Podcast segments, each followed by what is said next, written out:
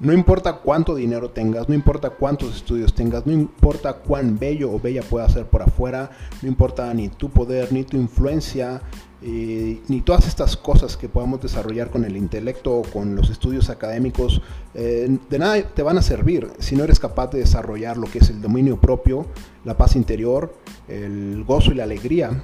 Eh, para muestra, solo tienes que ver los gobernantes que vemos alrededor del mundo que aunque ganan millones, aunque hayan ido a las mejores universidades del mundo, este, han estropeado sus vidas. ¿Por qué? Por falta de dominio propio, por falta de tener paz interior por falta de fidelidad.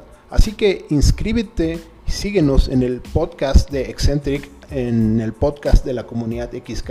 Si no te quieres perder de estas joyas, te enseñamos cómo vestir tu alma y no tu cuerpo. Te esperamos aquí adentro.